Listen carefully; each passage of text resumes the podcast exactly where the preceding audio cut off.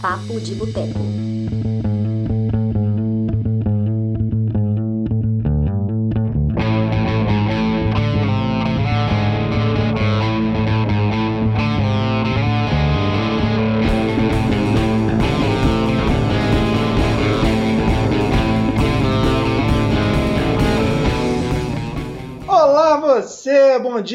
Tarde ou boa noite. Não sei que hora que você está assistindo isso, mas agora são 21 horas 3 minutos do dia 7 de janeiro de onzembro de 2020. É isso mesmo.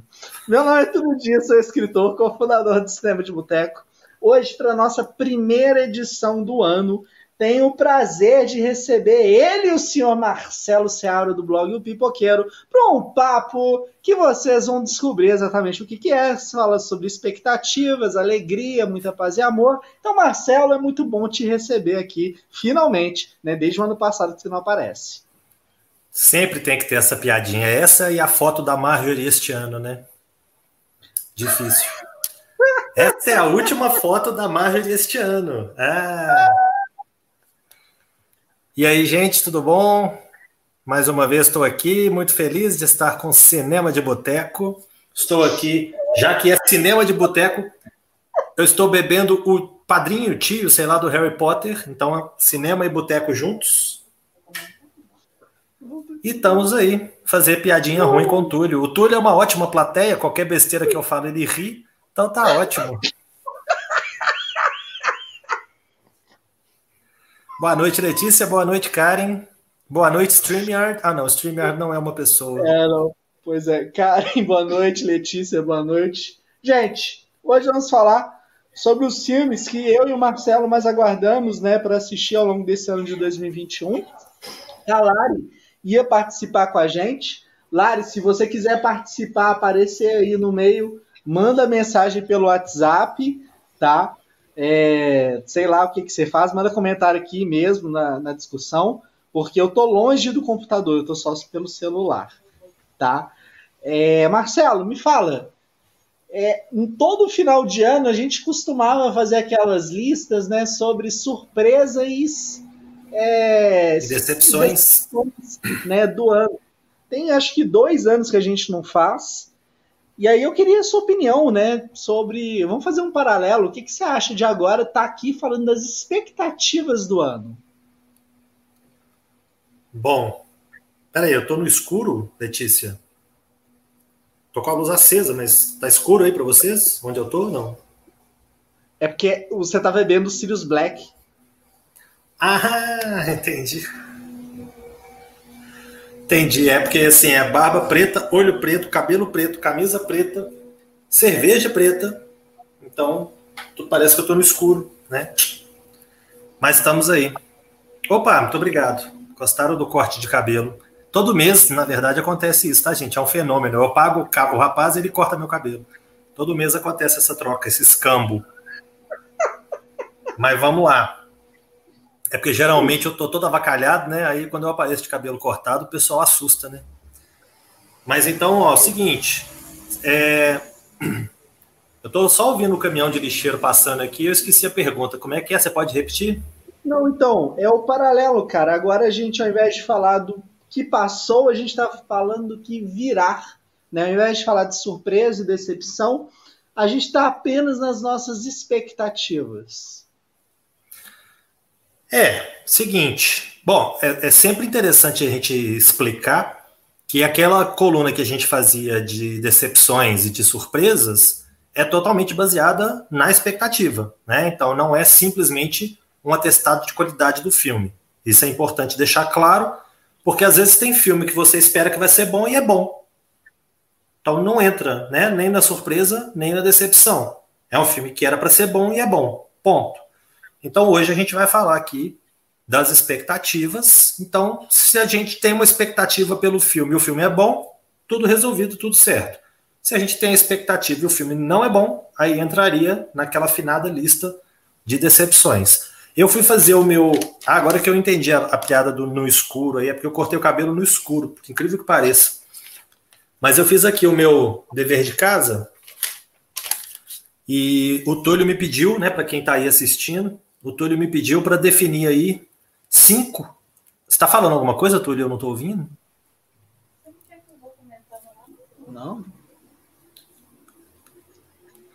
O Túlio me pediu aí, para quem está ouvindo, para eu chegar a cinco filmes que seriam os filmes que eu estou mais na expectativa para esse ano que começa, né? Que a gente espera que não seja tão desgraçado igual o ano passado, mas então tem muita coisa boa para estrear, tem muita coisa que era para ter estreado no ano passado e acabou não estreando esse ano, não estreando no ano passado e ficou para esse ano.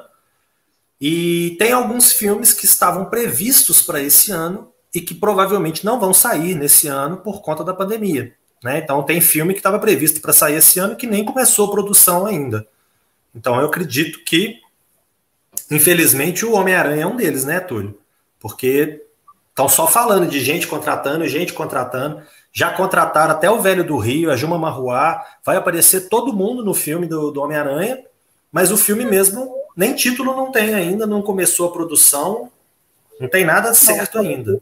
Não, na, na, verdade já está filmando. Já está já filmando. Tá filmando? É, o que, que não fechou ainda é só o Tobey Maguire, aparentemente. Ah, pois é, o, o filme está sendo feito em cima de um, um conceito e o ator que vai fechar esse conceito ainda não está confirmado. Então, se está filmando, está filmando uma cena, tipo assim, aqueles filmes de James Bond, que começa com uma perseguição só para dar o toma, o, o, toma, o tema, né, o tom do filme, dá o tom, mostra o título, entra a apresentação com a mulher dançando e a musiquinha tocando, aí que realmente o filme começa. Então só se eles estiverem fazendo esse, esse inicinho, né? Mas, mas você não acha que é muito papum da, da imprensa, do, do, do, do business mesmo? Que talvez o Maguire já esteja confirmado há muito tempo, eles só estão falando isso ali para gerar um buzz. Mas aqui, o filme geralmente fica um ano, um ano e tanto, fazendo campanha de marketing. Se o Maguire já está no barco, não vai demorar a sair uma imagem dele filmando ou alguma coisa desse tipo.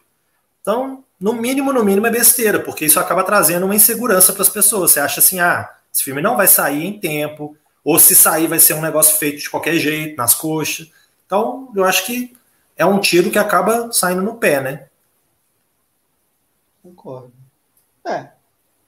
Mas é muito bom te receber aqui para a gente falar das expectativas. E antes do, de falar dos filmes, tem umas perguntas aqui para fazer para você, Marcelo. Você acha que a gente vai ter Sim, chance? não e quem sabe. Respondido.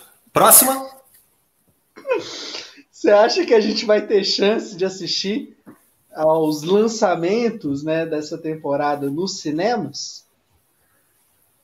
Ué, eu acho que se o pessoal parar de ir para a praia e trazer o vírus e matar todo mundo aqui, e né, isso que está acontecendo, quem sabe a gente consegue ter a reabertura, porque até o presente momento, eu acho que as redes de cinema estão esperando aí um pronunciamento oficial. Né? Lembrando que a gente está falando de Belo Horizonte, e aqui o prefeito já anunciou que vai ter o decreto, que vai fechar tudo, então teve o pré-decreto, agora vai ter o decreto de fato, que vai ser divulgado amanhã. Então nós vamos saber exatamente tudo que vai ser fechado, mas ele já falou que o que não é serviço essencial vai ser fechado. Então certamente cinemas, né? E lembrando que a maioria dos cinemas está dentro de shopping, se não todos, quase todos. Então os shoppings provavelmente vão estar fechados também. Então pelo menos eu acredito que até o fim de janeiro vai estar tudo fechado. De fevereiro para frente, não sei se né, vai ter vacina, não sei como é que vai ser. Tá muito difícil, né, prever as coisas, né? Hoje é dia 7 do ano e a gente já teve essas coisas loucas todas que aconteceram aí, né, nos Estados Unidos e por aí afora. Então fica um pouco difícil a gente falar o que que vai, o que que pode acontecer. Mas eu espero, né, que ao longo do ano a gente vai ter oportunidade de, de assistir a alguns filmes desses, né? Eu acho que desde que a, desde que a gente entrou nesse, nesse esquema de pandemia, de isolamento social, eu fui ao cinema três vezes. Eu, eu assisti a três filmes, desde que a gente está com essa, com essa situação toda, desde março, né? Eu assisti aquele Blood, Bloodshot com Vin Diesel. E aí, para minha infelicidade, acabaram, né? Os cinemas, fechou tudo. e eu tive que ficar com aquilo entalado na goela. O meu último foi Dois Irmãos, cara. Melhor, né? Bem do melhor. que Bloodshot. Mas aí eu consegui recentemente, agora já em novembro, eu vi Os Novos Mutantes, vi Tenet, e agora, no final de. no meio né, de, de dezembro, eu vi Mulher Maravilha 84. Então, eu acredito que assim, nesse esquema que estava acontecendo, né, que ainda assim, por conta dessa situação toda, as pessoas estão compreensivelmente com medo, né, de com receio de ir no cinema. É o lado bom é que o cinema está sempre vazio, pelo menos isso, né? Então, quem quiser se propor a ir, a ir ao cinema, tomando os cuidados, né, de máscara, com álcool, já chego com o esguichinho de álcool para todo lado e tal. Então, acho que pode ser sim que a gente tenha oportunidade, né? E se Deus quiser, a gente vai ter uma vacina aí, então pode ser que a situação mude para o segundo semestre, pelo menos, né? Exatamente, exatamente. É a, Ó, tô... a Eide comentou aqui a questão de Manaus, né? Manaus está uma situação de calamidade, né? Sim, se o Brasil inteiro. Novo, né? É, se o Brasil inteiro tá horroroso, imagina Manaus. Manaus a coisa tá mais do que feia. Triste demais. Mas só aqui, ó, para ver, a galera, ó, gente, eu tô sem o computador, meu computador ainda tá na assistência, então quero dar aqui as boas-vindas, né, para Letícia, para Karen, o Edson, Eide, feliz ano novo, né? E para todo mundo mais aí que entrar e participar. Olha, eu concordo com o Marcelo quando ele diz essa questão de tudo depende, né? A gente tá, as coisas acontecem muito rápidas. E a gente sabe hoje, né, dia 7, a gente teve a notícia da Coronavac, da eficácia dela. É, diz o ministro da Saúde que tem seringa, tem como fazer a vacinação para um grande número de pessoas. Então, eles têm ali um suposto plano de vacinação né, para uhum. profissionais de saúde, é, grupos de risco, idosos. Vamos torcer para que isso é, se desenvolva, aconteça rápido é, acho que o grande problema aqui é a questão da conscientização da vacina, né? As pessoas tomarem ou não. Mas eu quero acreditar que no segundo semestre a gente vai ter chance, né? Especialmente gente como eu, que tem, sei lá, hipertensão, outras pessoas que têm diabetes é, e outras doenças, né, que entram ali no grupo de risco que essas pessoas possam voltar em segurança para ir aos cinemas. Infelizmente, não acredito que isso vai acontecer ao longo desse semestre. Que Marcelo, me conta, como é ter a expectativa de acompanhar grandes lançamentos direto do conforto da sua casa? Ora, é uma coisa que é tem os dois lados, né? É complicado, porque ao mesmo tempo que eu sou apaixonado pela questão né, do cinema fisicamente, de estar numa sala, de ver com aquela grandiosidade toda e tudo mais. Eu acho que eu sou muito velho e eu gosto de estar em casa também, dentro do meu tempo, dentro do meu conforto, com as minhas coisas, sem ninguém falando, que eu acho que é o principal hoje. A gente estava, a gente chegou num ponto, né, antes da pandemia, em que as pessoas acham que estão na sala de estar da casa delas. Então elas viram para o lado, começam a bater papo, viram para a fileira de trás, começam a bater papo quando estão de turma. Então tem essas questões que são complicadas no cinema. Eu já mandei muita gente calar a boca no cinema, deve ter muita gente que me acha antipático. E já, né, nunca cheguei a arrumar confusão, não, mas deu vontade de andar distribuindo uns sopapos, né, mesmo sendo de paz, nunca tendo brigado na vida, de vez em quando dá vontade de, né, perder o réu primário. Mas eu acho que é, a expectativa é de que a gente consiga, né? Pelo menos assistir. Eu acho que tem filme, tem alguns filmes que funcionam melhor na tela grande. O Tenet é um filme que eu queria ver no cinema, que eu acho que ele não bateria, né, no, no público, não bateria em mim da mesma forma quanto assistindo na TV menor, né? E eu, obviamente, não tenho condição de ter um cinema em casa, como acho que a maior parte da população brasileira. Então a gente vai para assistir ao filme na televisão, o impacto não é nem de longe o mesmo, né? A questão do som também, né? Não só a imagem, não só o tamanho da imagem, mas a questão do sistema de som. Então, por N razões, tem filmes, né, né, nessa lista, nesse dever de casa que eu fiz aqui, tem alguns filmes que eu falaria, não, beleza, eu vejo em casa, tá tranquilo, não tem problema. Mas tem alguns filmes, por exemplo, para ficar num exemplo aqui que talvez as pessoas vão achar um pouco esdrúxulo, mas é um exemplo que eu gostaria de me explicar. O The Conjuring, o terceiro filme do Invocação do Mal da franquia, The Devil Made Me Do It, né? Que a gente poderia traduzir como foi o capeta que botou para nós beber, né? Que é um, vídeo muito bacana. Esse terceiro filme é um filme que eu gostaria de ver no cinema. Não sei se vai ser, né? No, no meu conceito de qualidade, eu não sei se ele vai ser tão bom quanto os dois primeiros que eu gosto muito do Invocação do Mal. Os dois primeiros filmes com o título, né? Não do universo, mas com o título Invocação do Mal. Eu gosto bastante dos dois primeiros filmes, né? Do James Wan. Esse terceiro é dirigido pelo cara que fez a Maldição da Chorona, né? Então, complicado. Tem medo, medo. Né? Não sei se você se lembra, mas quando eu fiz o programa do Pipoqueiro sobre o universo de Invocação do Mal, o único filme que eu não falei a respeito foi A Maldição da Chorona, que você falou a respeito. Falei. Porque eu me poupei disso. Poupei. Ô, ô, Marcelo, vou aproveitar e dar uma dica para você e uma dica para todo mundo. E antes, só aqui das boas-vindas ao Jackson Araújo. Jackson, acho que eu nunca vi você comentando aqui. Seja bem-vindo, tá? É, o Jackson também falou que sempre se irrita no cinema. Caio, boa noite. Bom que você está aí. É, tem um filme, é, não é mexicano, eu tô na dúvida se o filme é produzido no México ou não, mas a história se passa no Porto Rico. É, chama La Llorona. La Llorona.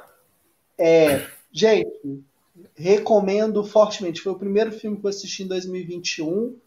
Ele fala da lenda né, da Chorona é, de uma forma diferente, cara. Ele é, sabe aquela coisa das metáforas, tipo aquele filme que a gente assistiu aí recentemente, o que ficou para trás, o His House da Netflix. É, ele pega muito a questão da metáfora social. É, no caso, ele está falando de um general, é um general que existiu mesmo, e eles colocaram essa história de terror. Fica a dica, filmaço, tá bom, gente? Quem gosta de filme de terror aí vai gostar bastante. É, mas aqui só para falar né, sobre a expectativa de assistir grande lançamento em casa, eu também concordei com o Marcelo, eu também me sinto velho, né, assim, e assistir em casa muitas vezes, pra gente que tá ali para ver o filme, é garantia que você vai ver o filme. É, quando você vai para a sala de cinema, infelizmente, você está sujeito a ter uma experiência comprometida pela falta de educação das pessoas que não sabem se, é, se comportar. E ao contrário do Marcelo, eu não sou educado, é, eu não mando calar a boca, eu mando é tomar no cu, entendeu? Então, assim, para evitar treta, é melhor ficar em casa mesmo, de boa, porque cinema é coisa séria, saca? Você gastou dinheiro para estar tá lá, e aí tem um filho da puta que vai ficar o filme inteiro conversando, mano, tem que encher o cara né, de palavras de amor, só que não. Everton, boa noite, velho. Quero muito ver a Invocação do Mal no cinema. Cara, também tô muito afim de ver. E que tem outra coisa. Tem um outro elemento né, da vida moderna que a gente tem que lembrar, que eu acho que eu ainda preciso me educar com relação a ele, que é esse elemento. Porque quando eu estou no cinema, eu nem olho. Eu, eu deixo ele no bolso, no, no silencioso, fica direto no silencioso e eu assisto ao filme inteiro. Então eu acho que eu tenho uma experiência bem mais interessante, né, de imersão no filme. E em casa já é o contrário. Em casa ele está do lado.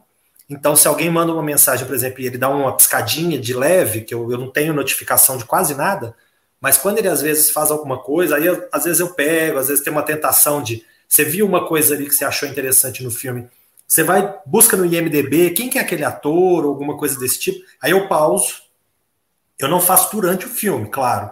Eu pauso, dou uma olhadinha no celular, volto. Aí quando você vê, você levou meia hora a mais para ver o filme. O filme tinha duas horas, você levou duas horas e meia para assistir. Sim.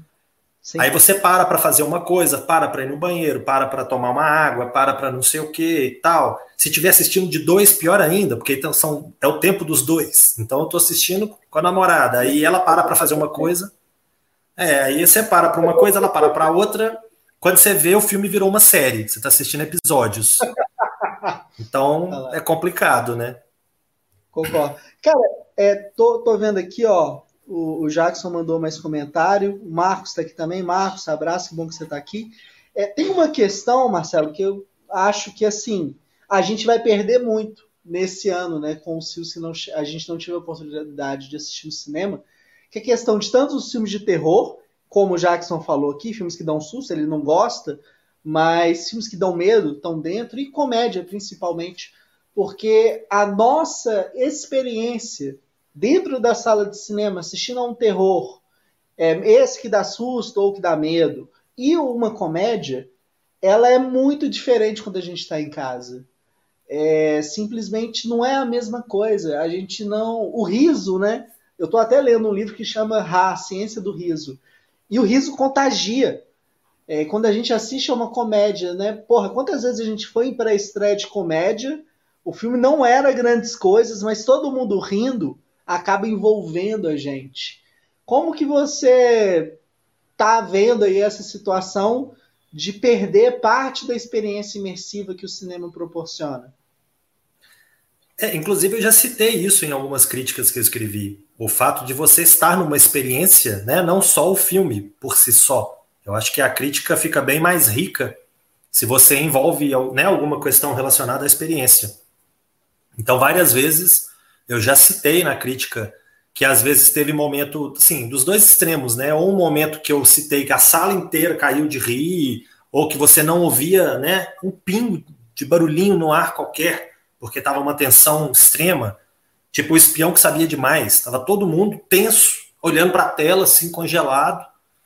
Então a gente tem esses, essas situações, como tem o extremo também, né? Quando tem você tá, tá dentro do cinema vendo Minha Mãe é uma peça 3, tá todo mundo rolando de rir na cadeira e você parado olhando em volta falando assim, meu Deus, o que que tá acontecendo? Por que que esse povo tá rindo de três mulheres ou pelo menos supostas mulheres cantando dentro de um carro viajando numa estrada do Rio de Janeiro. Tipo, o que está acontecendo, né? O que está pegando? O que, que tinha na água desse povo? Então você tem os dois extremos. Você tem a situação em que você ri de, um, de uma situação, mas o pessoal está rindo tanto que te leva, né? E você ri mais. E depois, se você assiste ao filme sozinho em casa, você acha que não é tão engraçado assim. Mas tem o outro lado, né? De você não achar graça e tá todo mundo rachando de rir. Então, eu acho que é sempre uma experiência interessante você ter essa percepção de fora da bolha. E é uma percepção que muitas vezes a gente não tem, mesmo vendo o filme no cinema, porque a gente vê entre a gente muitas vezes, né? A gente vê em cabine. Então você tem só jornalista, só crítico, só o pessoal que vai lá para isso. Então é gente que, na maioria das vezes, vai ficar quieta. Fora uma exceção ou outra, que sempre tem nas cabines, um babaca né, que tira um celular do bolso e começa a mandar mensagem, esse tipo de coisa. Mas, fora isso, a gente tem pessoas que ficam ali meio mortas, né, o filme inteiro, a não ser que realmente seja muito engraçado e a pessoa ria ou alguma coisa desse tipo. Mas na maioria das vezes a pessoa fica quieta na dela ali. Aconteceu uma coisa engraçada. No, você ri no mute, né? Cara, não, nessa, não, eu Cara, eu não consigo, velho. Eu sou eu, eu sempre, velho. Na cabine ou fora da cabine, se acontece algo engraçado, eu vou rir, vou rir alto, cara. Vou rir ah, mas, sempre. Mas você, Túlio, é a, a plateia mais interessante que eu e Gilberto temos. Cara, você já foi em cabine com o Pablo. O Pablo também ri pra caralho, velho. É. Um, um trem que eu acho esquisito, por exemplo, é escrever durante a cabine, né? Eu acho que te tira um pouquinho da. Tira, tira, eu parei. Eu, eu da parei experiência. Ó, a Eide mandou uma pergunta aqui, mas antes a Karen falou que o primeiro filme de terror que ela viu no cinema foi comigo. Foi o It 2, cara? Eu não lembro. É, era falou, o filme que era de terror ou era a companhia que era de terror? É a companhia era o terror, né? É, aí a gente perguntou: a equipe já viu algum filme no cinema com a sala vazia? Qual foi a sensação? Nó? Eu já fui no cinema vazio, eu acho do caralho. Mas, Marcelo, você já foi? Quer falar? Cara, eu não sei se todo mundo aqui conhece o falecido Cine Acaiaca, que era um cinema de dois andares enorme, gigantesco. eu já vi filme sozinho, pelo menos eu não consegui ver ninguém. Se tinha mais gente dentro do cinema, que eu sempre sento atrás, tinha, eu não consegui ver ninguém. Chupa cu tava te esperando. Hã? O que que pegou aí que eu não vi? O chupacu tava lá, cara. Puta merda. Mas aí não. Nossa senhora. É aí, eu tô falando que o Túlio ri fácil. Ai, ai. Mas essa, essa, essa, esse cinema do Akayaka, por exemplo, eu vi Nixon sozinho dentro do cinema, então não teve muito como ter né, a, a, essa experiência. E um cinema que, que isso costumava acontecer muito. Nossa, It 2 foi o primeiro filme que você viu no cinema de terror? Meu Deus do céu. Você dava gargalhada no It 2. Fantástico. Não, eu tava rindo. Não, é porque ela tava, ela tava realmente tensa, cara. Eu achei engraçado. Mas aqui, um cinema que tinha em Belo Horizonte que acabou também, era dentro daquele shopping Jardim Fashion Mall, no bairro Cidade Jardim. Tinha um cinema lá de três salas, que frequentemente eu ia nas sessões lá 9 horas da noite durante a semana, tava, tava sozinho dentro da sala. Eu fui ver aquele Hollywoodland, que o Ben Affleck faz o Superman, o cara que Nossa. foi morto. Aí o, o Adrian Brody é um detetive que vai investigar o assassinato do George Reeves, que é o ator que fazia o Superman, que é o Ben Affleck e tal. É um filme muito bacana, muito interessante. E eu vi sozinho dentro da sala. E ele, assim, eu acho que na mesma semana, para mim ficava fácil, por causa do trabalho, eu saía e ia para lá direto assistir aos filmes. Eu devo ter visto uns três filmes na mesma semana, praticamente todos com cinema vazio. E é, é, um trem estranho, né? Eu, eu, trabalhei uma época em Sete Lagoas, por exemplo, no interior de Minas. Eu fui umas três ou quatro vezes também. Eu vi o Cinderella Man, do Russell Crowe, numa sala vazia, só eu. Teve um, um, determinado momento, chegou um senhorzinho, sentou na frente, viu dez minutos do filme, levantou e saiu de novo. Não entendi nada. Tem essas coisas loucas dentro do cinema também, né? Acontece. Tem, tem gente, né? A gente não vai mencionar o nome da pessoa, que leva até galinha no cinema, né? Mas no caso do cinema não estava vazio nem nada, é só um menino com espírito de Deus dentro dele que soltou a galinha dentro. Beijo, Richard.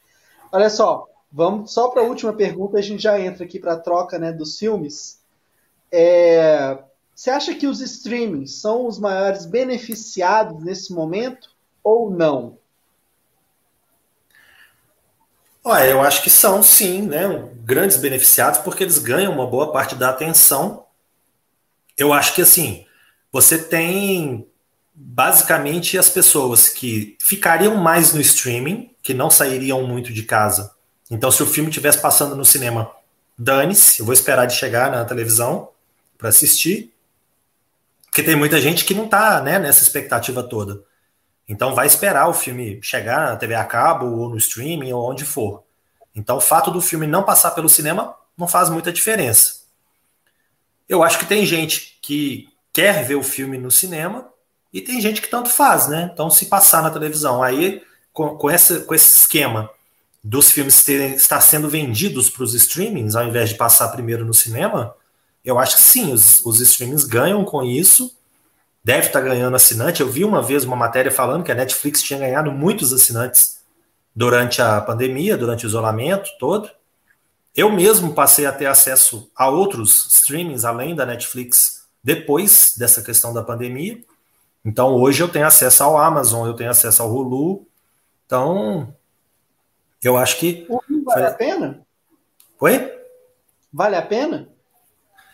Ou você tem opções diferentes, né? Você tem coisas que não tem. Eu acho que essa discussão é uma discussão que vale um programa inteiro, né? Se, um programa inteiro, né? Real, real. Se determinados. Porque assim, eu tô de saco cheio de ouvir gente falando: ah, mas o Netflix só tem a mesma coisa, só tem filme ruim, só tem não sei o que e tal. A dica que eu dou é acompanhe o pipoqueiro, porque pelo menos eu me dou ao trabalho de escolher algumas coisas, de peneirar, de ler notícia a respeito, de saber um pouco mais e tal Claro, acabo quebrando a cara muitas vezes, vendo filme porcaria mesmo, mas uhum. volta e meia tô lá indicando coisas boas. Outro dia, por exemplo, eu fiz um post com cinco filmes bons, muito bons, do que estão disponíveis no Amazon Prime. Então a pessoa pode dar uma lida, pode dar uma peneirada. Eu acho que se a pessoa tem um pouquinho de interesse e busca alguma informação, ela consegue chegar nos filmes bons e parar com esse discursozinho chato, mequetrefe, de que só tem filme ruim no serviço. Então, vai dominar a temporada de premiação? É, é dominar. Oi? Não, não, pode, pode responder, pode responder. É, eu acho assim, o, a questão da pandemia, do fechamento dos cinemas no mundo inteiro, forçou uma situação, né? Forçou uma aceitação maior. Porque a gente teve, principalmente a Netflix, né? Que foi assim a, a primeira, eu acho que ainda é a maior nesse filão. Eu acho que a Netflix sofreu muito uma espécie de um preconceito aí por parte da academia, principalmente, e aí por parte de premiações mundiais, que acabou não sendo tão premiada. Alguns filmes não teve como ignorar, né? Tipo Roma da vida, eles tiveram que dar prêmio e amém. Mas o irlandês, né, e vários outros filmes aí simplesmente passaram batido e provavelmente se tivessem passado pelo cinema primeiro, eu acho que eles teriam sido sim premiados ou pelo menos mais indicados. Então essa situação de isolamento e de fechamento dos cinemas está sim proporcionando uma maior oportunidade aos streamings. Eu acho que vai ter muito serviço aí que vai aparecer do nada e você vai falar assim, uai, mas que serviço que é esse que eu nunca vi? E ele vai ter filme indicado a Oscar aí, a outros prêmios, sei lá.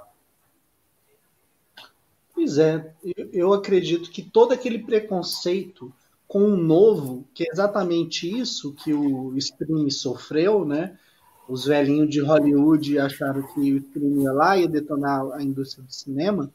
Eu acho que isso precisou ser vencido na força, na marra, e foi o que aconteceu esse ano. É, porra, a gente tem o Destacamento Blood, né, o filme do Spike Lee. A gente teve o filme do Charlie Kaufman, estou pensando em acabar com tudo. O Aaron Sorkin com o set de Chicago. Teve muita coisa.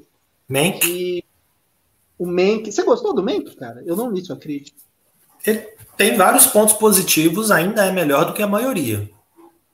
Mas ainda assim não é assim um filme fantástico, não o, o Mank para mim, para mim é a, aquela mesma coisa do Fincher do Benjamin Button, sabe?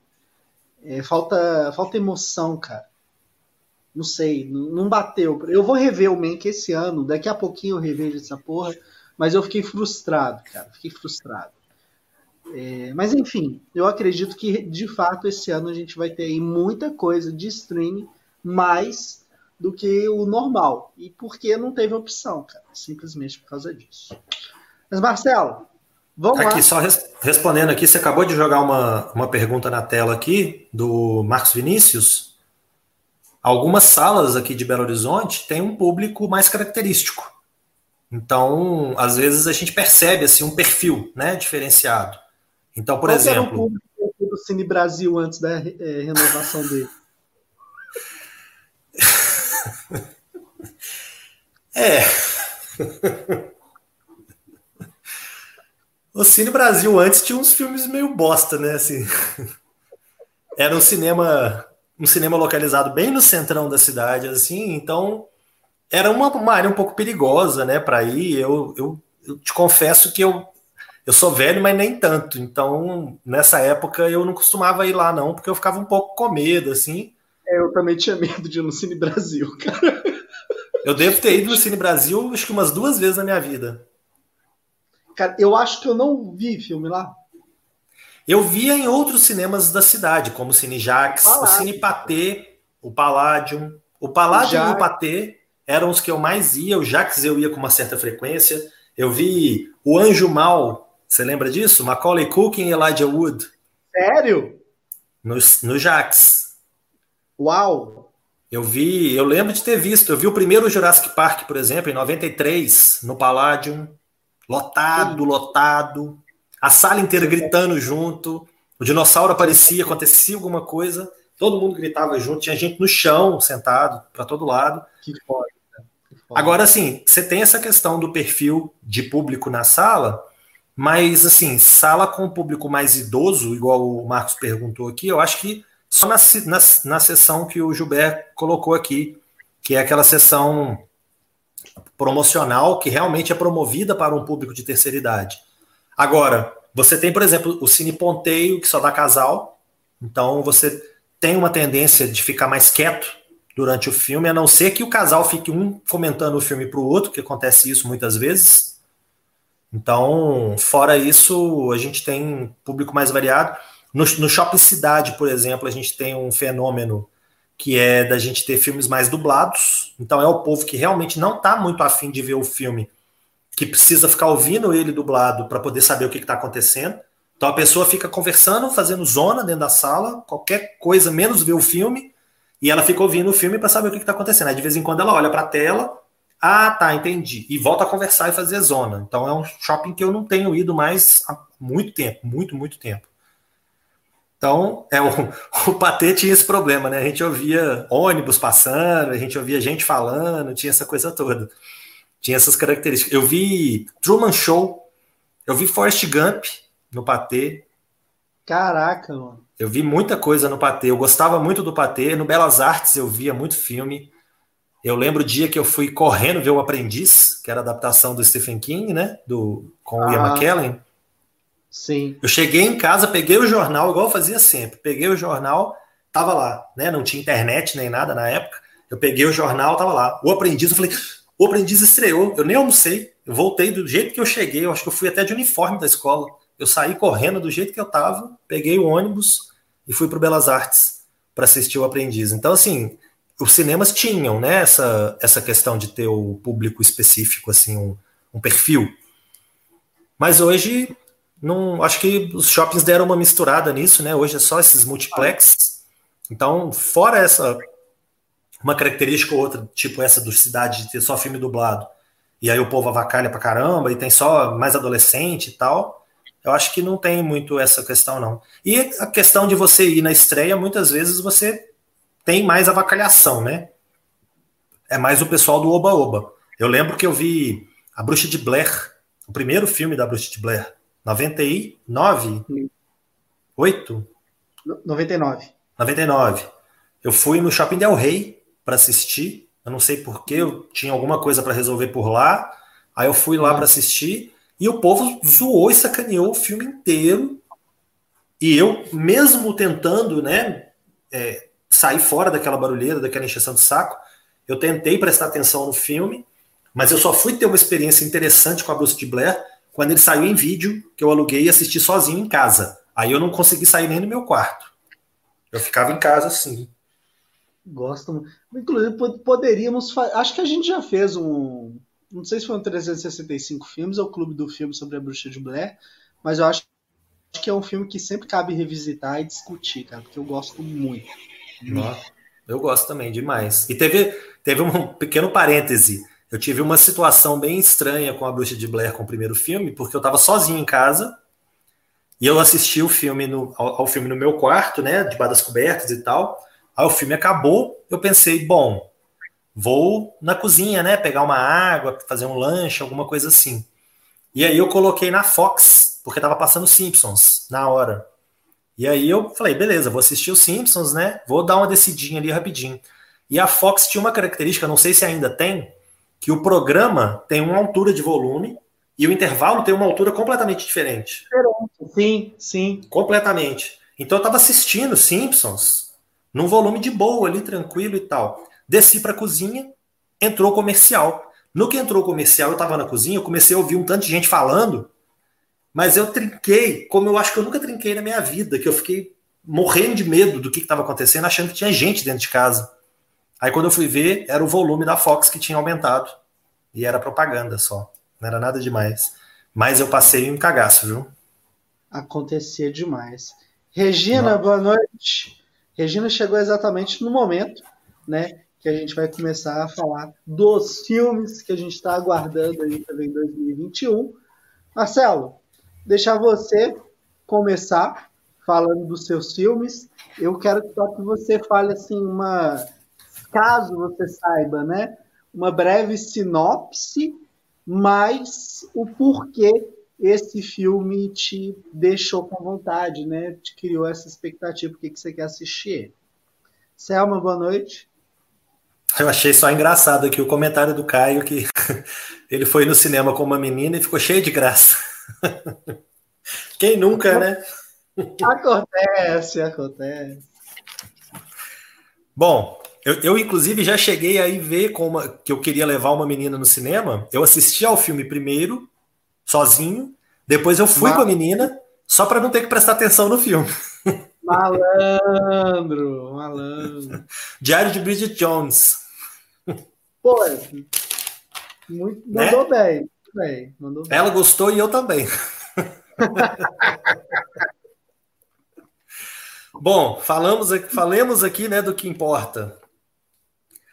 Bom, o Túlio pediu aqui então, né, para eu fazer meu dever de casa, chegar aqui nos cinco filmes que seriam por mim os mais esperados. Eu tenho uma lista grande aqui, depois a gente tendo oportunidade eu menciono outros, mas eu coloquei aqui uh, os cinco filmes que eu marquei eles estão até em ordem de estreia, que eu procurei quando é que eles, né, se eles já estavam com uma previsão, se eles já estavam com um dia marcado.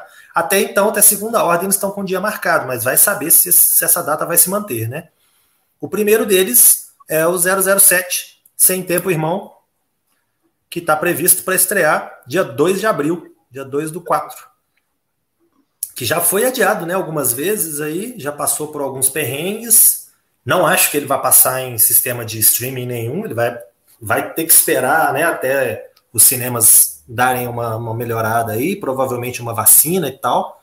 A vacina, por mim, podia até vir escrito nela, 007, né? Que aí você toma vacina e vai pro cinema assistir o filme, né? E. Vai que, né? Que maravilhoso esse, imagina. Bom, é questão de história até onde eu sei, o James Bond está aposentado, está largado lá numa ilha do Caribe, sei lá onde, na Jamaica.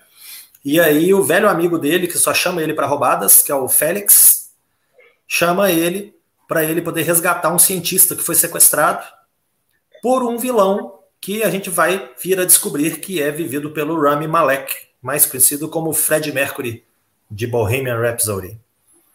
Então esse seria o primeiro, né, do, dos meus filmes mais esperados do ano, porque realmente eu gosto pra caramba de filme de James Bond, apesar dele ser um babaca, apesar de todos os pesares que a gente já sabe. Mas eu gosto pra caramba dos filmes do James Bond, principalmente essa essa versão, né, com o Daniel Craig. Pelo menos o Cassino Royale e o Skyfall são fantásticos. Os dois são muito bons, gosto demais. O, o Quantum of Solace tem suas qualidades, eu não acho ele ruim, mas também não acho que ele seja um destaque. O que eu acho mais fraquinho foi o Spectre, que eu achei assim o mais caricato, que voltou é, lá no. Uma vez, cara, eu tenho que rever, confesso, mas. Uh -uh. Eu já revi e não, não cresceu muito, não. Eu achei ele bem caricato, bem bobinho. E assim, uma coisa é o filme ser caricato se assumindo como tal. O Roger Moore, às vezes, era até engraçado. Então passava. Agora, o filme querer ser sério e ter uns momentos Roger Moore no meio, aí não cabe, eu acho que não casa. Então fica complicado. Mas aí vamos ver. Lá, só responder. E gameplay do Sabão, seja bem-vindo. Né? Assim como o Jackson, acho que é a primeira vez que você participa. Nath, obrigado por destacar o comentário dele. Ele perguntou, né? Será que esse é o último ano de estresse do cinema? A gente conversou bastante sobre isso no começo do programa. E eu vou te responder, eu acho que não, tá bom? Vai mudar muita coisa, a gente vai ter menos filmes pequenos, apesar de né, nosso amigo Alex, lá do Cine Resenhas, ele ter citado a força que o cinéfilo tem, nós somos o público-alvo principal, então filmes pequenos talvez não sofram tanto assim, mas a real é que filmes que têm maior apelo comercial, por exemplo, os filmes de parque de diversão da Marvel, eles consigam levar mais pessoas. É natural isso. E não é porque é um parque de diversão que é ruim. Não, eu gosto dos filmes da Marvel, né? Inclusive, até tenho amigos né, que gostam também, mas enfim. É, a, a, real, cara, é que não vai acabar. A gente vai ter um ano de 2021, eu acho. Né? No segundo semestre as coisas podem mudar, o primeiro semestre pode ser uma bosta, mas ano que vem a gente vai ter aí a, o retorno aos cinemas, se tudo der certo, e eu acho que não vai ser o fim, não. Tá bom? Marcelo, qual que é o seu próximo filme?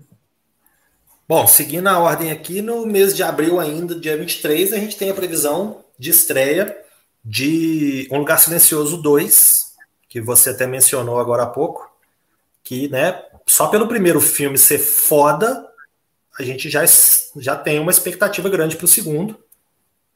A Emily Blunt é muito boa, né?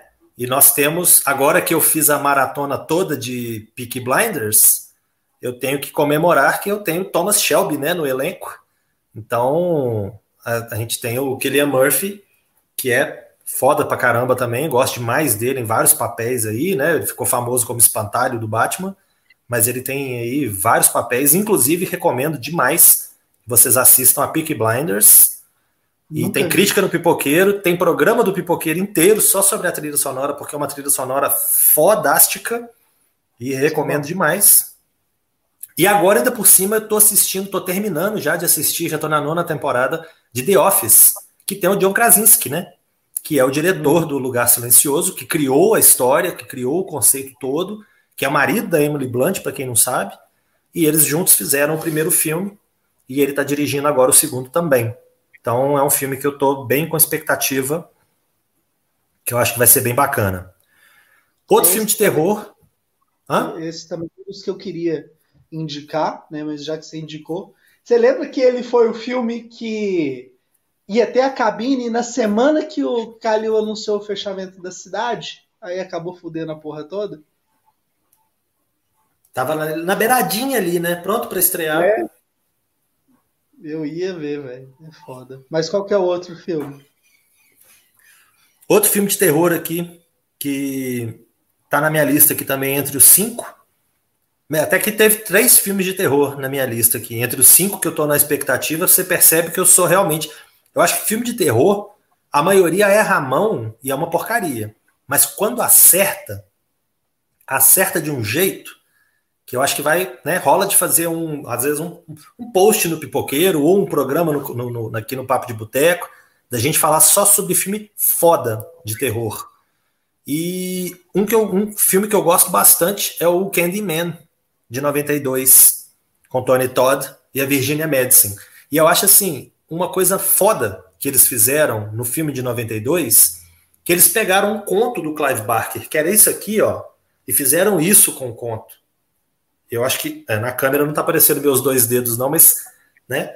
Então, assim, eles pegaram um conceito, o Clive Barker criou um conceito, escreveu um conto, que é um conto, não é um romance, é bem curto mesmo, e colocou ali o conto. E na hora de fazer o filme, o diretor sentou com o elenco, sentou com a Virginia Madison, com o Tony Todd, e falou assim: e aí, qual é a história desse cara? O que, que acontece aqui? O que, que mais que a gente tem? Porque a gente tem isso aqui. A gente precisa disso aqui para fazer um filme. Que que a gente, como que a gente pode desenvolver isso? E aí eles foram batendo bola e criando. Então, assim, o Tony Todd, que é o ator que faz o personagem, ele ajudou a criar muito o personagem. Muito do que está ali no filme foi ele que teve ideia, foi ele que criou, que surgiu ali nos brainstorming da equipe e tal. Então, assim, eu achei muito legal o conceito todo. Depois que você vê o filme, que por si só funciona muito bem, você ainda vai ler o, o que tem por trás. Eu achei muito legal a construção toda. E aí a ideia agora é retomar o personagem. Né? Eu, eu li lugares falando que era uma sequência, eu li lugares falando que era uma releitura, Sinceramente, eu não sei qual que vai ser a história aqui, mas... Deve ser o caso do Jurassic World, do Despertar da Força. Eles vão fazer um remake que não é remake, porque o que aconteceu, aconteceu mesmo. Saca? Tipo Mad Max 2. Road não, Warrior. Mad Max... É, então, o Mad Max, na verdade, cada filme é como se nenhum outro tivesse existido, né? É um universo à parte ali. Mas é Quem é tipo sabe a gente vê um filme Mad Max com todos os universos juntos? Imagina ter três Mel Gibson no mesmo filme. Ia ser doido. Se falar isso com o pessoal aí que tá produzindo Homem-Aranha 3, eles vão comprar a ideia. Já pensou? Mas bem, eu tô muito afim de assistir o Candyman também, cara. Eu tô, eu tô falando com a Nath, eu quero muito rever o original, que eu não assisto há anos, cara. Deve ter uns 20. Porra, eu tinha ele gravado em fita. No TDK. Você lembra da TDK? Lembro, lembro. Eu tinha tudo gravado em fita aqui para poder assistir. Eu assistia no videocassete. Quando eu não conseguia ir na locadora para pegar filme novo, eu reassistia aos meus, aos meus filmes antigos e o Candyman era um deles. Eu tinha um e o dois seguidos gravados na mesma fita. Cabia três filmes. Aí eu gravei o 1 e o 2 seguidos. O 3 eu não achei grandes coisas, não, mas o 1 e o 2. Eu, eu não lembro se eu vi o 3, cara. O 1 e o, o 2. 3 é o Dia dos Mortos. É, enfim, tem que dar um jeitinho. Fica a dica aí, galera, que gosta de filme de terror. Né? Acho que foi o Jackson que falou, o Everton, não sei. Falaram que gosta de filme de terror, mas sem dar a questão do susto. Eu uhum. acho que o Kane, vocês vão achar umas coisas bem interessantes, porque, pelo que eu lembro, tem uma coisa política bem forte nele, política e social, né? Sim, ele tem toda uma construção bacana, além da questão da construção da tensão, do clima, que não tem jumpscare nem nada, ele tem o histórico né, do personagem, que era um filho de escravos, que se apaixonou por uma mulher branca, que era a filha do dono da casa, e aí o povo juntou nele, matou ele, aquela coisa toda. E aí eles, ele, o mais legal é que ao longo dos três filmes eles vão criando e vão fechando essa mitologia. Então chega no terceiro filme, por exemplo, não é nem spoiler nem nada. No terceiro filme eles já começam falando isso, que a multidão quando estava lá executando o cara e tal no passado distante, na fazenda lá onde eles moravam, eles gritaram Candyman cinco vezes enquanto ele estava sendo morto. Por isso que você chega no espelho e fala Candyman cinco vezes, ele aparece. Dá medo isso aí, dá medo. A Nath até falou, né, que ela sonhava com isso, tinha medo. Tinha é, antes de entrar no próximo filme, só quero gerar uma polêmica aqui. O gameplay do Sabão falou que Tobey Maguire é o verdadeiro Homem-Aranha e eu te respondo, gameplay do Sabão, o verdadeiro Homem-Aranha não é o Tobey Maguire, mas sim o Ben Riley, beleza? Fica com essa aí. Ben Riley? Puta merda, tá bom, vamos, vamos seguir com essa aí, né? Bom, outro filme que eu tô aqui na expectativa, que a estreia tá prevista aí, ah, fugindo aqui da... É, eu acabei fugindo da cronologia, mas voltando no dia 26 de fevereiro, a gente está aí com a previsão de estreia de The United States versus Billie Holiday, que é um filme novo do. Como é que chama aquele cara? Lee, Lee Daniels. Daniels, do, do Preciosa. Sim, Preciosa, sim. o mordomo da Casa Branca. Assim, não é um diretor que eu acho muito interessante, não, porque o Preciosa é um dramalhão arrastado pra caramba. E o mordomo da Casa Branca também é um trem de alta ajuda. Casa Branca, mas o Preciosa é do caralho, vai. É, eu acho ele meio arrastado, assim. Ele tem uma mão muito pesada. Sim. Eu acho que ele precisava dar um tom mais interessante para os filmes dele. Mas a Billie Holiday é uma personagem interessantíssima. E pelo que eu já vi da atriz que está fazendo ela, nossa senhora. Então eu tô afim de ver esse filme. Eu gosto dessas histórias, me pegam muito essas histórias reais, principalmente de cantores, apesar de muitos dos filmes serem bem meia boca. Porque, por exemplo, você pega um filme tipo Ray, do Ray Charles. Você tem um intérprete fantástico, vários inclusive, não é só o, o Jamie Foxx, né? Tem Kerry Washington, tem um tanto de gente muito bom, a Regina King, tem gente muito boa no filme, mas o filme propriamente ele tenta abraçar o mundo, então ele tenta contar uma história muito grande em duas horas, duas horas e meia, e acaba que fica um trem meio assim, igual Johnny June também que tem aquela história do pai que fica o tempo todo falando: o filho errado morreu, eu queria que o outro filho tivesse morrido. Aí o Johnny Cash fica o tempo todo: ó, oh, meu pai não gosta de mim e tal. Ah. Tem umas coisas meio mala, mas ainda assim eu vou de coração aberto, querendo ver, né? O Elvis do Baz Luhrmann eu vou, vou querer ver e tal. Então esse da, da Billie Holiday é um filme que eu tô afim de ver, que eu tô bem na expectativa. E para fechar aqui os cinco, o Invocação do Mal 3, né? The Devil Made Me Do It. Está previsto para o dia 4 de junho, que parece que também vai ser uma mistura de filme de terror com filme de tribunal. Eu acho que pode ser alguma coisa tipo o Exorcismo de Emily Rose, né? Que tem a parte de explicação do que, que aconteceu, né? Da fazenda e tal, aquela parte do 3 horas da manhã que te deixa tenso e tal e ao mesmo tempo tem a história de tribunal, porque está tá sendo julgado né, um caso de assassinato. E a pessoa, como o título já diz, né? Não vou nem falar que é spoiler, porque o título do filme já fala. O diabo me mandou fazer isso. Então, a pessoa cometeu um crime, alega que ela estava possuída ou sob influência. E aí o filme então tem essa questão do julgamento. E aí, obviamente, tem os Warrens para poder ali ajudar no julgamento. Não sei se a defesa ou ou ataque, né? Mas eles estão ali participando também. Então, esses seriam os meus cinco filmes que eu estou mais na expectativa, mais, né? Eu digo mais porque tem vários aqui que eu anotei, mas esses são. E tem alguns filmes que eu estou muito na expectativa também, mas que por conta da pandemia a gente está sem data, né? Não, não tem produção ainda resolvida. A maioria, né, A maioria sem data. Pois é, tem muito filme que não, nem, não tem nem produção ainda. The Grey Man, por exemplo, não tem, não tem produção ainda. O Killers of the Flower Moon, do Scorsese, com o roteiro do Eric Roth, com DiCaprio e De Niro, não tem ainda nada. Ano. Oh, eu Hã? acredito. Estão falando que é no final do ano, eu acredito. Vamos ver. Se ele sair no fim do ano, eu tiro um dos cinco aqui e coloco ele no lugar, na expectativa. Mas ele realmente parece que vai ser muito bom. Aí a gente tem outros filmes bacanas aí, né? Eu acho que foi a Age que falou a respeito do Respect, da Aretha Franklin, que eu também tô afim de ver, também tô na expectativa, parece ser bem bacana. Turma da Mônica, lições, né? Tem, a gente é, tem algumas. Lições, é, gostei, gostei bastante do Laços, e aí vai ter o Lições. Você chegou a ler a Graphic Novel? Sim, sim. Peguei emprestado. Eu trabalhei com o Vitor Rafaz de uma época. Ah, cara muito bacana. Ele e a irmã dele são muito bacanas, muito tranquilos, muito acessíveis. Sim. E eu achei muito legal eles terem, né, essa história ter sido escolhida para ser o filme da Turma da Mônica no cinema. Aí eu peguei a revista, li a revista, realmente muito bacana, muito bem adaptada. E para não perder o bordão, tem crítica no Pipoqueiro. Aê. Mas realmente é muito bacana. Acho doido. Eu estudei com o Vitor, velho, um curso de roteiro, velho. Ele deu uma dica que eu acho muito valiosa. Né? Vamos, vamos falar sobre isso em um outro momento. Mas realmente pessoas muito simpáticas.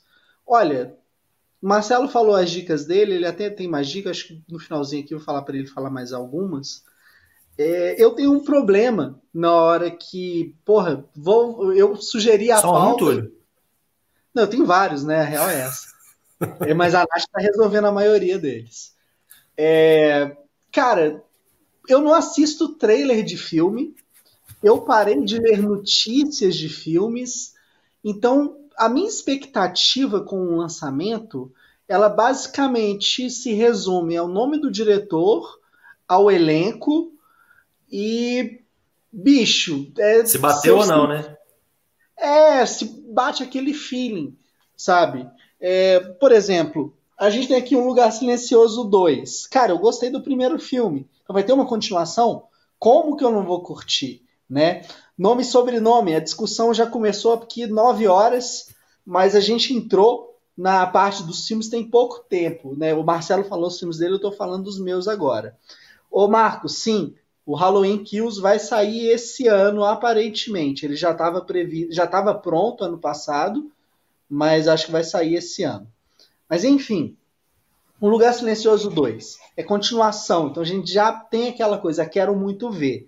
O Homem-Aranha 3, eu não gosto de fazer indicação de filme da Marvel, de filme da DC, de filme que a gente tá ligado que todo mundo vai assistir, saca? Mas Homem-Aranha 3, ele é uma exceção exatamente por prometer fazer algo diferente, que é trazer atores que interpretaram o Homem-Aranha em outros filmes todos juntos. Então isso vai ser muito legal, né? É, aí começam a entrar os filmes mais alternativos, vai. É, o, o, Marcelo já citou o Elvis, que é dirigido pelo Baz Luhrmann. Cara, Baz Luhrmann é um dos meus diretores favoritos, apesar de dele não ter feito nenhum dos meus filmes favoritos, mas eu acho ele extremamente autoral, ou seja, ele é um cara que coloca um DNA muito próprio nos filmes. Você não precisa pegar um filme do começo para saber que ele é do Baz Luhrmann, você consegue identificar isso, então é uma característica que a gente tem que elogiar. Ele fez o Mulan Rouge, é, o Grande Gatsby. É, é, um cara que, assim, a gente gosta. Sabe? Austrália. Aust... Então, a Austrália a gente esquece, né, Marcelo? A gente não, não fala muito da Austrália, não. Mas. Enfim, ele fazendo Elvis é um negócio que promete. Legal. Vem dançar comigo é foda. Vem dançar comigo. Foi o primeiro dele, não foi? Eu gosto pra caramba. Acho que é o primeiro. Acho que é, é o primeiro. Strictly Ballroom, que tem Loves in the Air. Pô, é maravilhoso. Mas aí tem o seguinte: Marcelo, que gosta muito de filme de terror, ele sabe que a 24, né, a 24 do, do Rodrigo Teixeira, é a responsável, a produtora responsável pelos principais lançamentos de terror e horror que a gente viu nos últimos anos. E em 2020, ela ia lançar um filme chamado Saint Maud e não lançou. O filme é de 2019. Esse filme está previsto para chegar em Blu-ray, eh, se eu não me engano, mês que vem. Então não vai demorar, tá, para a gente ter acesso a esse filme de formas legais. Todo mundo vai comprar o Blu-ray importado, eu sei. Então fica a dica. Provavelmente é um dos grandes filmes de terror que a gente ia ter no ano passado e vai ter nesse ano. Eu não vi quem comentou aqui. Tava falando. Ah, foi o Márcio. Márcio, boa noite, meu velho. Márcio falou Dark and the Wicked. Dark and the Wicked. Tá na minha lista. Cara, Brian Bertino, diretor dos Estranhos, fez um dos melhores filmes de terror do ano passado. Marcelo, tenho certeza que você vai adorar o filme. É, fica a dica também, mas ele é do, do ano passado mesmo, nem vai entrar tá, para a nossa discussão. Então tem esse aí, o Saint Maud. Tem o Army of the Dead, que é um novo filme de zumbi do Zack Snyder, vai ser produzido direto para Netflix. Então talvez a gente tenha acesso a esse filme aí a partir do final do ano, né, o último trimestre.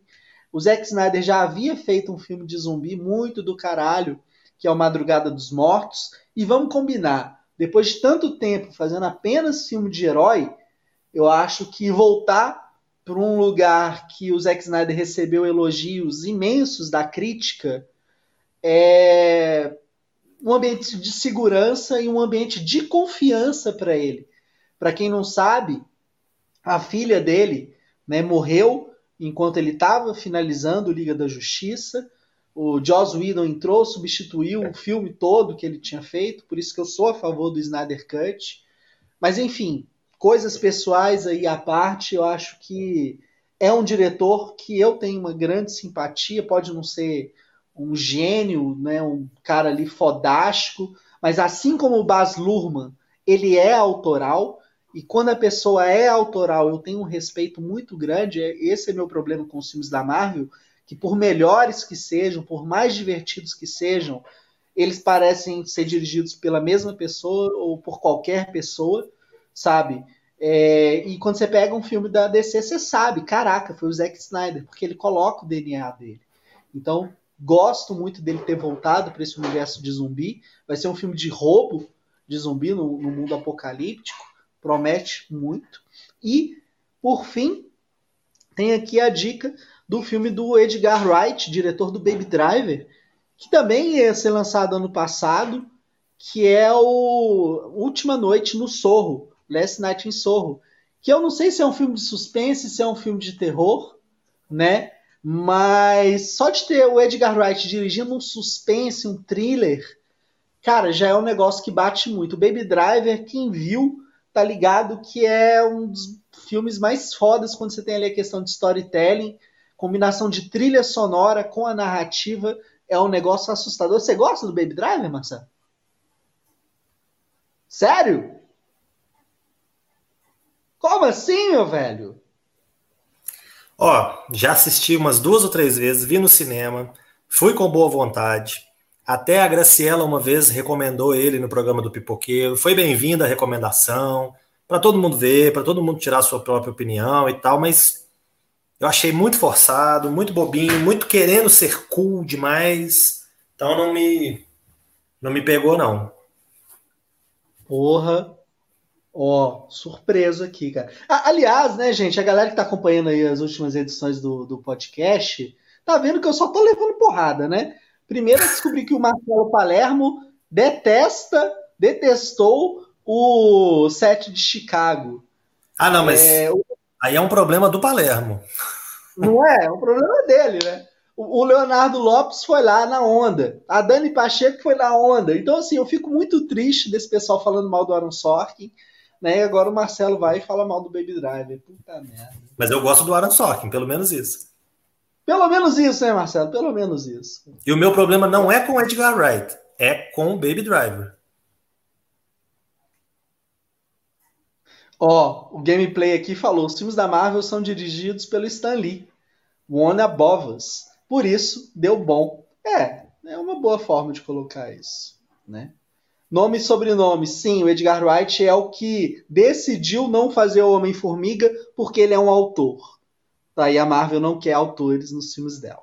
Mas aqui, não é a discussão no momento, mas eu sou contra esse negócio de falar que filme da Marvel é tudo igual. Porque eles têm caras muito diferentes. Tem os filmes Mequetrefe, mas tem uns filmes que são muito fodas.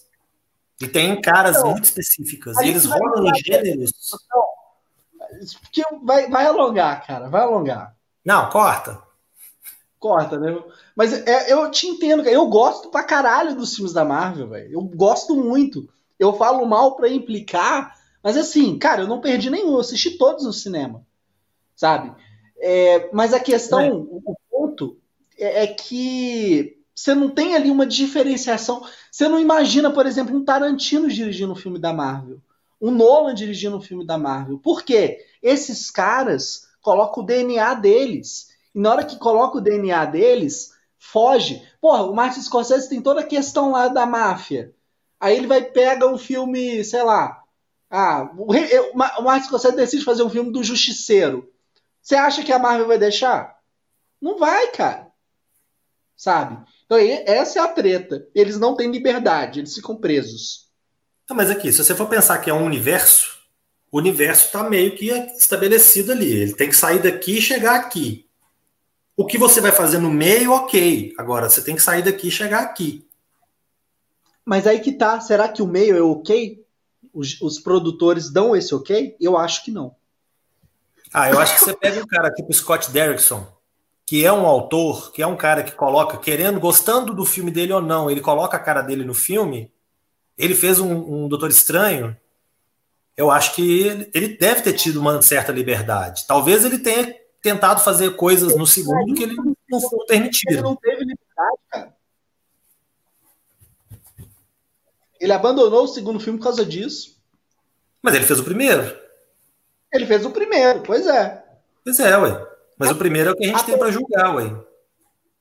A Pat Jenkins ia fazer o Thor 2. Ela saiu fora, cara. Não conseguiu. Né? E fez o Mulher Maravilha, que é do caralho. E fez o Mulher Maravilha em 1984, que a gente não comenta. É, o, o, o Marcos está aqui falando do filme novo do Robert Eggers, né? Diretor do A Bruxa e o Farol. O elenco desse filme, Marcos, não sei se você viu, você, não sei se você viu também, Marcelo, mas assim. Muito foda. O elenco tá estelar, cara. O elenco tá sensacional. É o Alessandro Skarsgård. Né? Hã? Serão vikings. Eu não tenho a menor ideia do que trata o filme. O filme vai ser sobre vikings. Aí. É, é um negócio promissor. Eu, eu não sei se vai estrear 2021 mesmo, mas se chegar, velho, é nós. É nós. Né? Marcelo, dá as suas duas últimas dicas aí para a gente encerrar. No... Bom, é...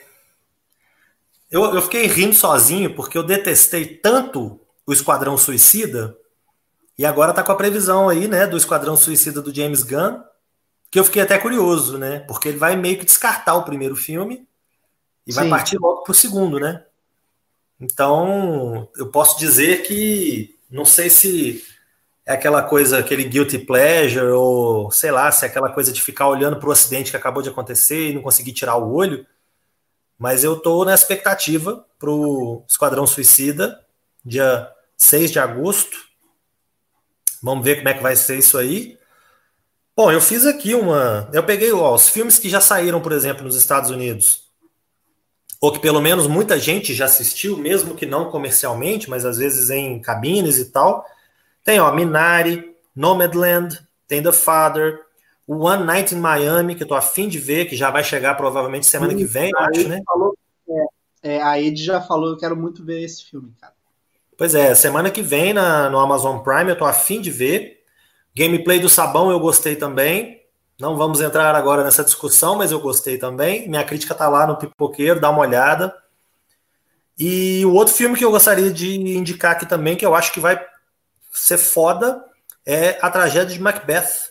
Vai ser uma nova adaptação do Macbeth do Shakespeare, com Denzel Washington e Francis McDormand como o casal Macbeth, e dirigido pelo Joel Cohen, sem o Ethan. por algum motivo, não sei porquê, o Joel entrou sozinho e parece que vai ser foda.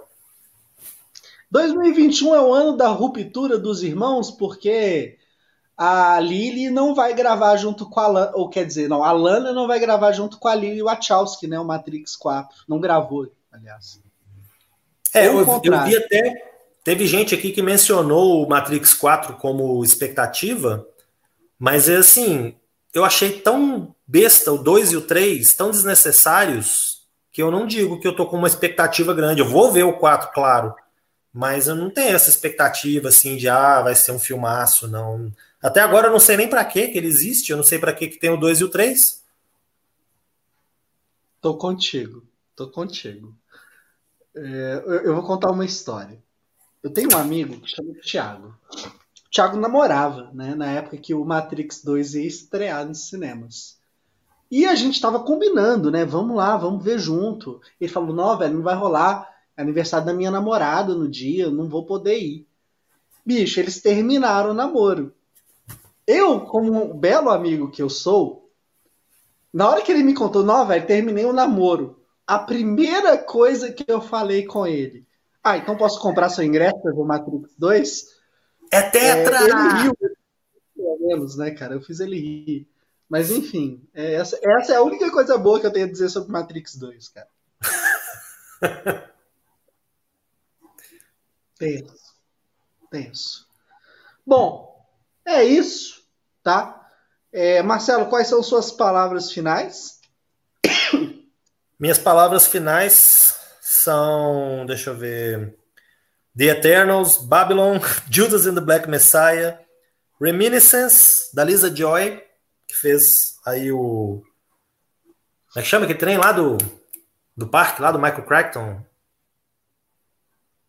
do Jonathan Nolan, Westworld.